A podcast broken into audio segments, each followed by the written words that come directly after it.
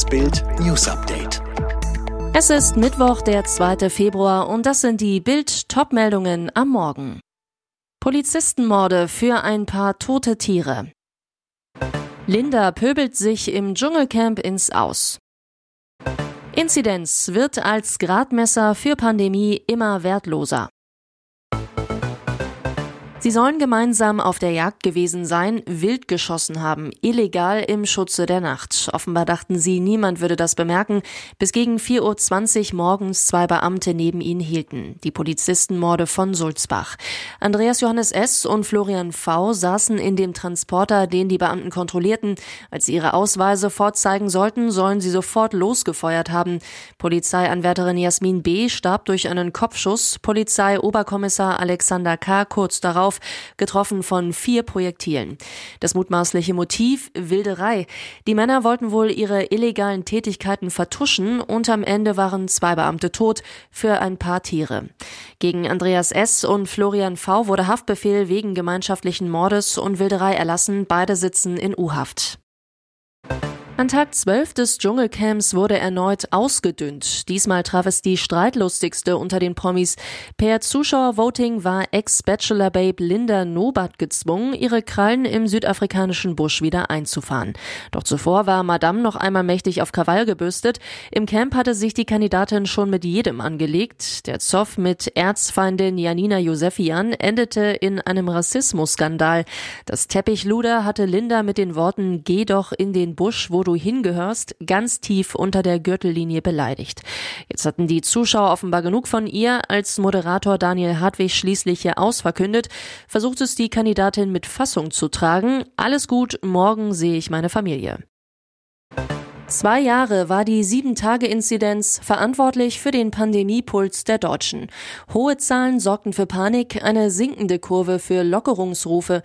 Doch selbst das Robert-Koch-Institut räumt nun ein, nicht die Anzahl der Infektionen sollte im Vordergrund stehen, sondern die der Krankenhauseinweisungen.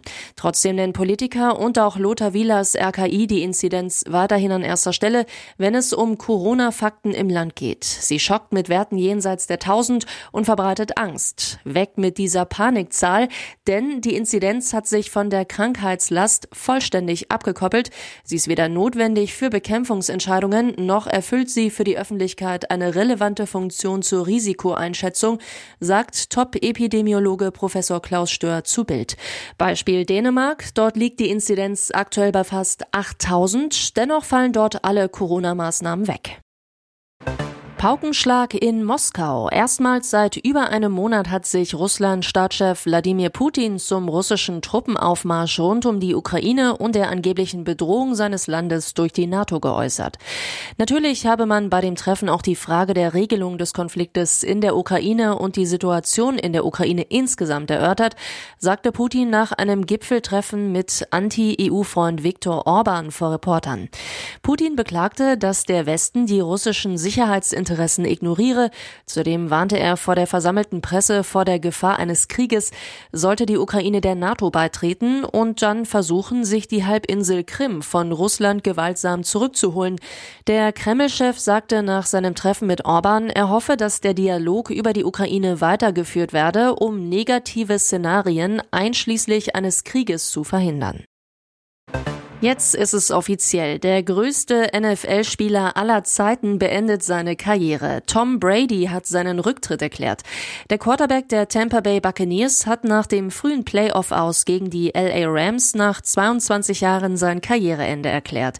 Brady bei Instagram. Es fällt mir schwer, das zu schreiben, aber hier kommt es. Ich kann diese sportliche Verpflichtung nicht mehr machen. Ich habe meine NFL-Karriere geliebt. Jetzt ist es aber an der Zeit, dass ich mich auf etwas anderes konzentriere, das meine Aufmerksamkeit Aufmerksamkeit benötigt. Brady ist mit insgesamt sieben Super Bowl-Siegen der beste Spieler der NFL-Geschichte.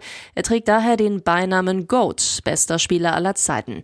Fünfmal wurde er dabei zum Super Bowl MVP gewählt. Der Quarterback ist zudem der siegreichste NFL-Spieler aller Zeiten, nach Siegen in der regulären Saison mit 243 und nach Gesamtsiegen mit 278. Nun wird wohl seine Familie in den Vordergrund rücken.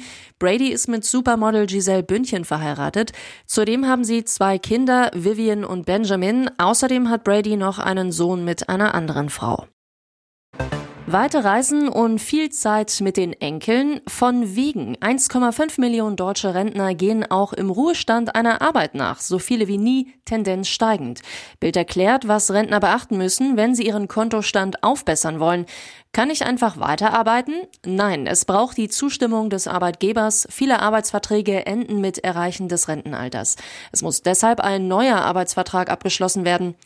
Kann ich trotz Job schon Rente beziehen? Ja, wer das Renteneintrittsalter erreicht hat, kann unbegrenzt hinzuverdienen, muss seine Einnahmen lediglich versteuern. Rentenkürzungen gibt es keine. Was gilt für Frührentner? Senioren, die das gesetzliche Rentenalter noch nicht erreicht haben, dürfen bis zu 46.060 Euro pro Jahr hinzuverdienen.